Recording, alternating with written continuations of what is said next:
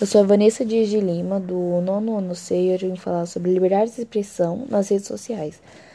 A liberdade de expressão está relacionada ao direito constitucional fundamental que permite a liberdade de expressar a sua opinião sobre questões de diversas dimensões, como sociais, econômicas, esportivas, profissionais, políticas, culturais, dentre outras.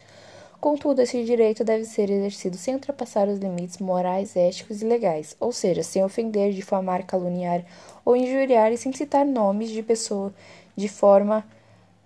pejorativa. Muitas pessoas não sabem que ofensas à honra de uma pessoa ou instituição nas redes sociais podem resultar em ações judiciais. Uma pessoa ou instituição que se sentir ofendida por um comentário ou uma imagem pode abrir um processo judicial junto ao órgão de competência.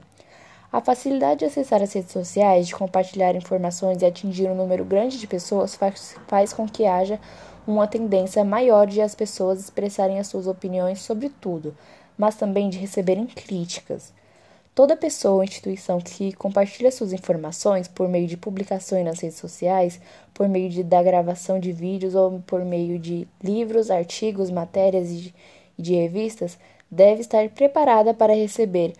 pareceres negativos sobre as suas ideias. Contudo, essas críticas devem estar dentro do contexto da liberdade de expressão,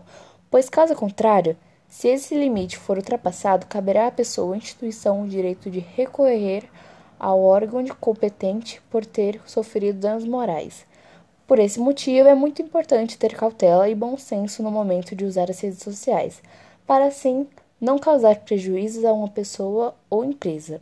e também para identificar quando uma crítica recebida se enquadra em um dos crimes contra a honra, tornando-se possível